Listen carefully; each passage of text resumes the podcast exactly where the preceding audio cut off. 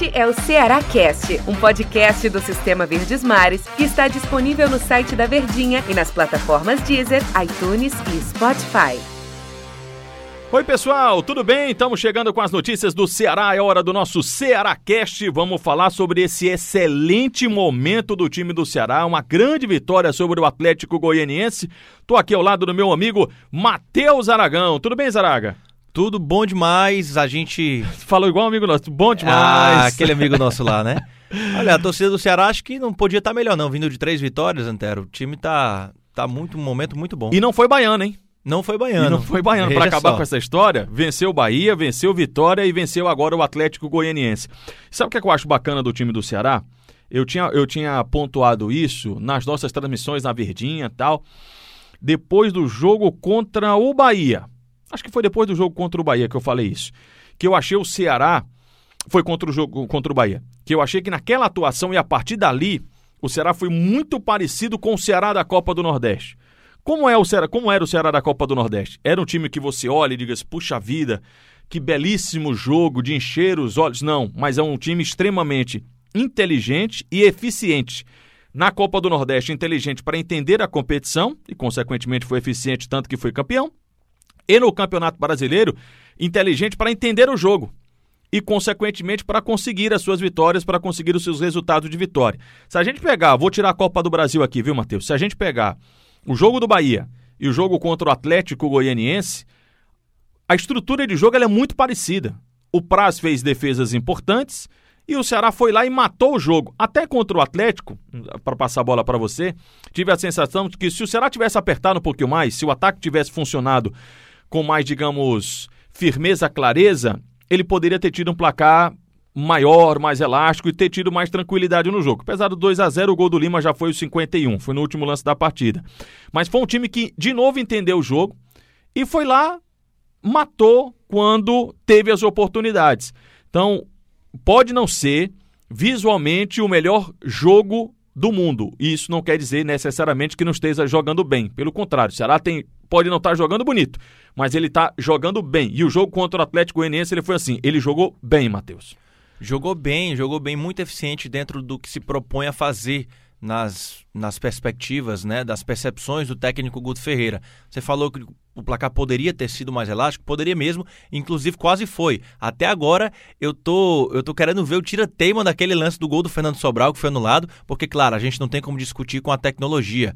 É, se os caras têm uma tecnologia para traçar uma linha e perceber que ele estava um centímetro adiantado, dois centímetros adiantado, tudo bem, a gente não tem a regra é a regra. E mas não- é uma regra cruel, né? Cruel demais. Nossa senhora. É Pô, Na hora regra- que eu olhei, eu falei, não, a posição é legal. Mas aí acho que era um, um ombro, um pé, alguma coisa assim do tipo, né? É, exatamente. Então, assim, mais uma vez o Fernando Sobral aparecendo muito bem, inclusive, né? Temos que dar os créditos do jogador que vem fazendo, vem vivendo um grande momento com a camisa do Ceará. O Vina é outro que vem vivendo um grande momento, acertou um belíssimo chute. O Clebão, mais uma vez, aparecendo bem demais no ataque do Ceará. Só não guardou de novo, porque o Jean não deixou duas defesaças em duas cabeçadas do Clebão, que vem se mostrando aí ser o carro-chefe dele, né? O jogo aéreo. O cara que tem 1,95m tem que se fazer valer disso e tá conseguindo bem.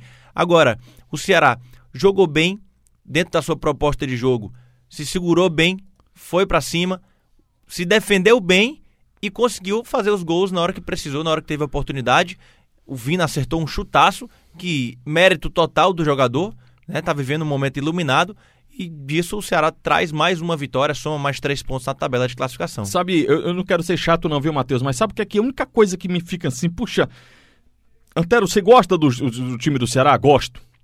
É, acho a defesa tá resolvida, inclusive o Gabriel Lacerda, poxa, que bacana, hein? Tá vivendo um bom momento, garoto. Jogou agora de quarto zagueiro no lugar do Luiz Otávio e tranquilo, né? Você não vê a afobação dele.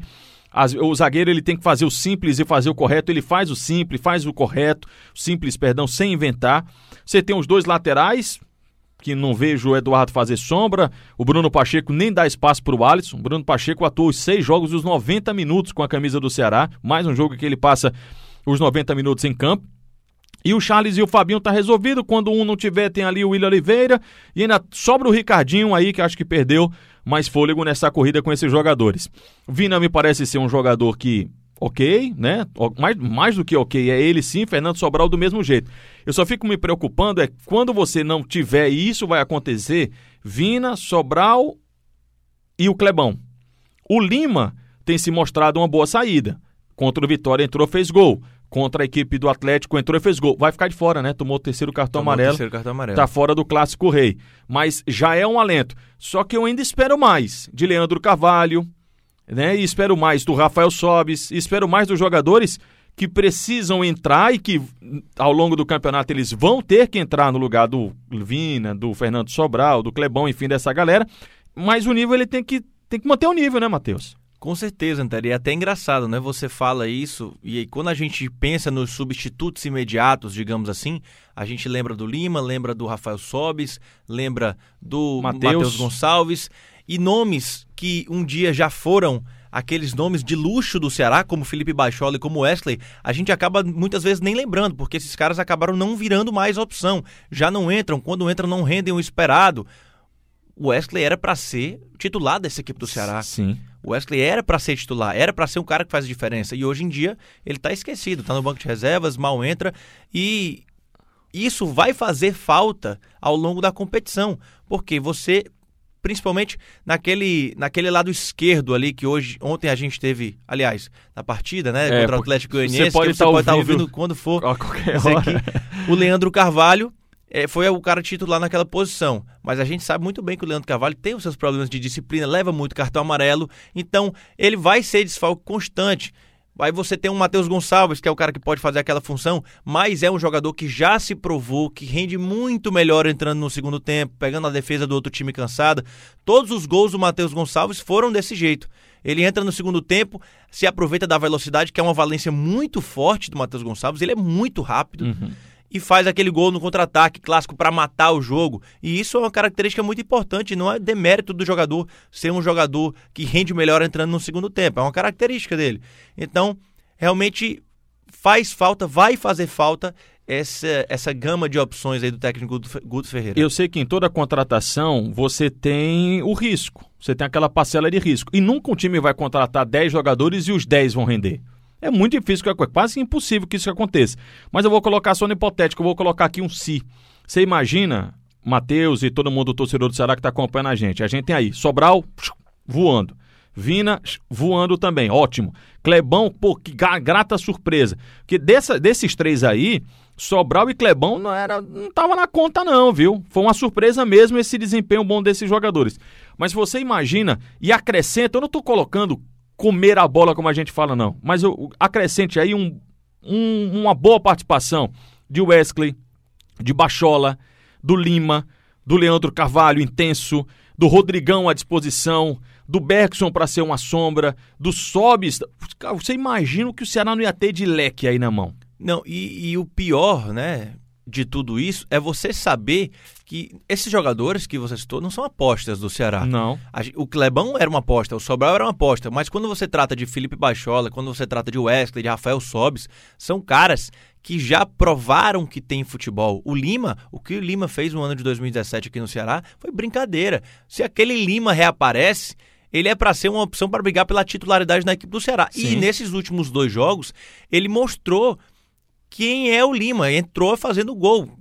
Ele teve pouco tempo também, não foi lá, não foi titular, entrou no segundo tempo, não teve tanto tempo assim, mas você vê pelo toque na bola, o gol que ele fez contra o Vitória na Copa do Brasil é gol de quem conhece demais. Aquela virada de corpo é, foi um golaço. Mais uma vez entrou contra o Atlético Goianiense, mais uma vez deixou a sua marca, um gol de categoria também, batendo na saída do goleiro. Então, são jogadores que se conseguirem reencontrar o seu melhor futebol, podem acrescentar demais a essa equipe do Ceará. E isso vai ser necessário. O problema é que cada vez mais o torcedor vai perdendo a esperança em Wesley, em Felipe Bachola. A paciência e, vai é, embora. Com certeza. E o próprio time também, né? O, a, a própria comissão técnica vai vendo que não vai dar para contar com esse jogador ou não vai dar para ficar esperando esse jogador sempre.